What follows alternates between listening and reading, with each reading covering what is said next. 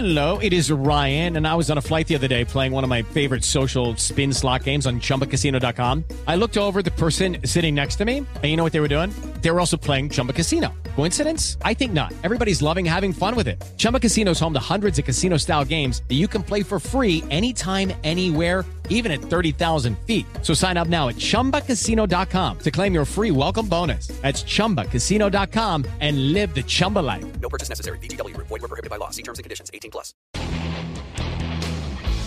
Ciudadanos informados, informando. Este es el podcast de Iñaki Manero, 88.9 Noticias. Información que sirve. Tráfico y clima cada 15 minutos. Tamara, de verdad, qué gusto Lalo, poderte qué saludar. gusto, igualmente, qué gusto estar aquí contigo y con todos para platicar de esta interesantísima novela. Lalo. Oye, sí, bueno, Sí, tanto sí, sí. que es una novela que tiene que más de 100 años. Sí, fue de 1898, se Una publicó. mucho, más, mucho más. Adaptada al menos 27 veces, una obra en Broadway, eh, 1950, eso. Eh, me decías que hasta ballet. Ballet, radio, eh, televisión, obviamente, series, películas, bueno, y además... Y que ha inspirado sinfín- historias. Muchas historias, muchas historias. Y es interesantísima, Lalo, desde el título, porque ni siquiera se ponen de acuerdo. Another Turn of the Screw, o Turn of the Screw, que es como la llamó Henry James, se ha traducido como otra vuelta de tuerca, la vuelta de tuerca, una vuelta de tuerca. Cada edición este, la traduce distinto, ¿no? Y es muy interesante ver el significado de este título porque se ha estudiado mucho.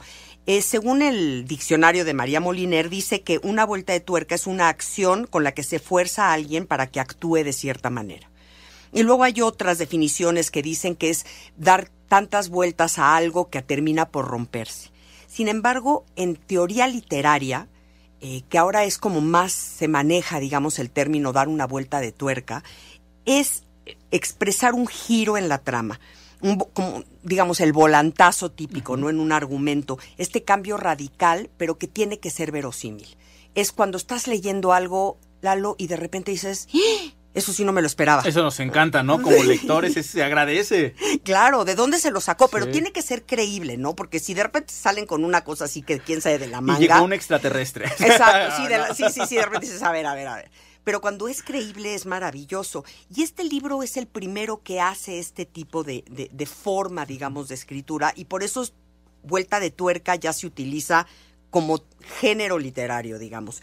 Esta es una obra de ficción gótica, como decíamos, se publicó en 1898, es una historia de terror.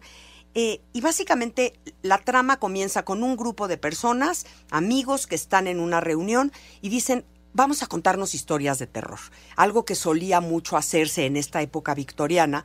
No existía Netflix y entonces Exacto. la gente se dedicaba... Había que contar historias de esta forma.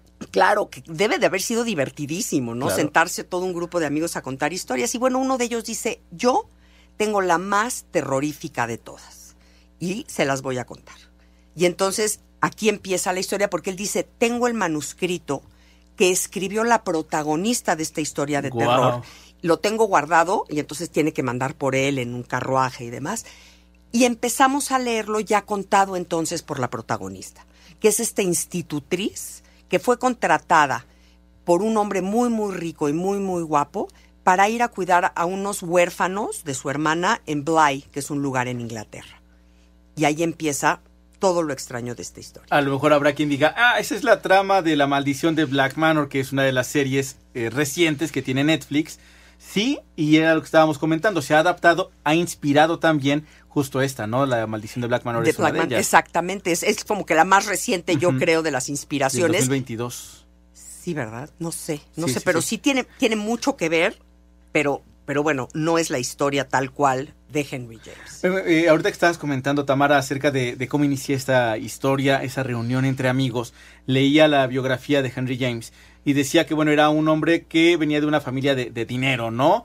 Eh, que el papá tenía esa posibilidad de mandarlo a él y al hermano a estudiar lo mismo a Europa que a Estados Unidos para que se ambientaran de, de las dos, pero Henry James eh, no tenía tanta lana de sus libros, no, no fue lo único que escribió, escribió otras tantas Muchísimo. cosas. Sí, sí, y sí. decía, no, no eran los más vendidos, no era donde sacaba más dinero, pero se podía dar ese lujo de estar con, con la aristocracia, ¿no? En, en fiestas, en reuniones, y que a partir de allí muchas de sus novelas justo hablan de esto, ¿no? De cómo eran las reuniones antes, reuniones victorianas, como lo comentabas, donde era era la forma de divertirse, eso es increíble. Es increíble. Y, este, y esta novela que es la más conocida de él, digamos, la que trascendió, porque sí escribió mucho, pero esta que trascendió, es bien interesante porque precisamente una vez que empieza, empiezan a suceder cosas muy extrañas, ¿no?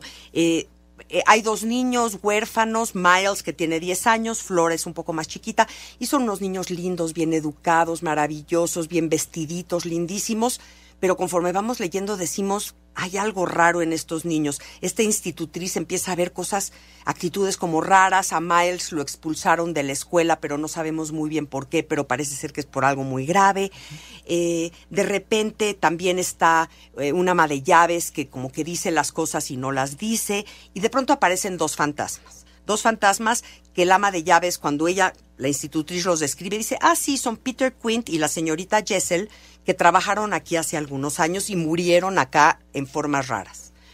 Y entonces aparecen estos fantasmas y todo el tiempo, Lalo, no estamos seguros si es una locura de la institutriz, porque nadie más los ve más que ella, pero al mismo tiempo sientes que quizás sí los ven, pero no lo quieren decir. Y todo esto ha convertido a esta, esta novela en una cosa, en, una novela de culto, en una novela de estudio.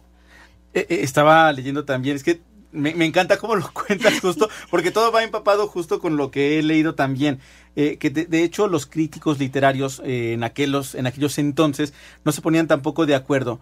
Y era lo mismo que estabas platicando tú al, principio, ¿no? ¿Qué quiere decir esto de vuelta de tuerca? El mismo nombre te quiere decir que no hay como una... Eh, que todo el mundo esté de acuerdo, porque había quien decía, a lo mejor esto quiere hablar de una onda psicológica, o a lo mejor más bien esto sí es una onda sobrenatural, y entonces ha habido diferentes análisis del mismo libro. Y es eso que dices, Lalo, exacto, porque es tan ambigua la novela que así la quiso hacer Henry James y entonces los lectores nunca estamos ni siquiera nosotros seguros de qué está pasando. Y entonces han habido algunos que dicen, no, claro que sí había fantasmas y otros, no, claro que no, la institutriz estaba loca y otros, los niños eran buenos. Y esta institutriz hablaba de una corrupción a los niños y, esta corrupción se ha traducido pues en forma como sexual, ¿no? De, de lastimar sexualmente a los niños. Y entonces toda esta ambigüedad es la que la ha hecho un motivo, pues sí, es una novela chiquitita, realmente tiene ciento y pico de cuartillas y tiene decenas o cientos de miles de cuartillas escritas al respecto. Acabas de abrir una, un baúl justo con esto de las palabras. Qué poderosas son las palabras, porque antes, hace más de 100 años, cómo mencionabas algunas situaciones que pasaban, ¿no? A lo mejor no era permitido hablar de agresiones sexuales a los niños como ahora, desafortunadamente, estamos eh, un poco más pues sí habituados, ¿no? A escuchar ese tipo de noticias y tal, pero antes cómo lo llamabas. Entonces quizás sí hablaba de esto, pero quizá no. Te decía Tamara que esto de, que has abierto el baúl de, lo importante que son las palabras, ¿no? Hay que ubicarnos, y me decías también ahorita eh, esta invitación para que yo lea eh, otra vuelta de tuerca. Y yo le preguntaba, bueno, ¿cuál es el lenguaje? ¿no? Y me decía ella, bueno, pues obviamente tiene que ser victoriano por el, momento en el que fue escrito. Y hay que adentrarse. Finalmente ese es el mundo de las letras y de la literatura. Y por supuesto, y además yo siempre le digo tanto a las personas que quieren ser escritores como a los grandes lectores, lean a los clásicos. Tienen que meterse y leer a los clásicos porque lo, lo nuevo y lo de hoy es padrísimo pero todo está inspirado en estos clásicos que por alguna razón Henry James, pues desde 1898 y se sigue leyendo constantemente, ¿no? No son estas llamaradas de petate que, wow, salió una novela, se vendieron dos millones de copias y luego nadie sabe qué es. No, esta Lola ha durado a lo largo de los años y además ha sido analizada, Lalo, por tantos distintos puntos de vista. Por ejemplo, los críticos marxistas dicen, no, es que una vuelta de tuerca de lo que se trata es una crítica social, porque es esta clase alta, es esta clase alta victoriana. Además, estos dos fantasmas, cuando estaban vivos, la señorita Herschel y Peter Quint, tuvieron una relación, pero eran de distintos estratos sociales, entonces era una relación prohibida. Y entonces habla de todo esto, y entonces los lectores empezamos a entender cómo era el mundo victoriano, ¿no?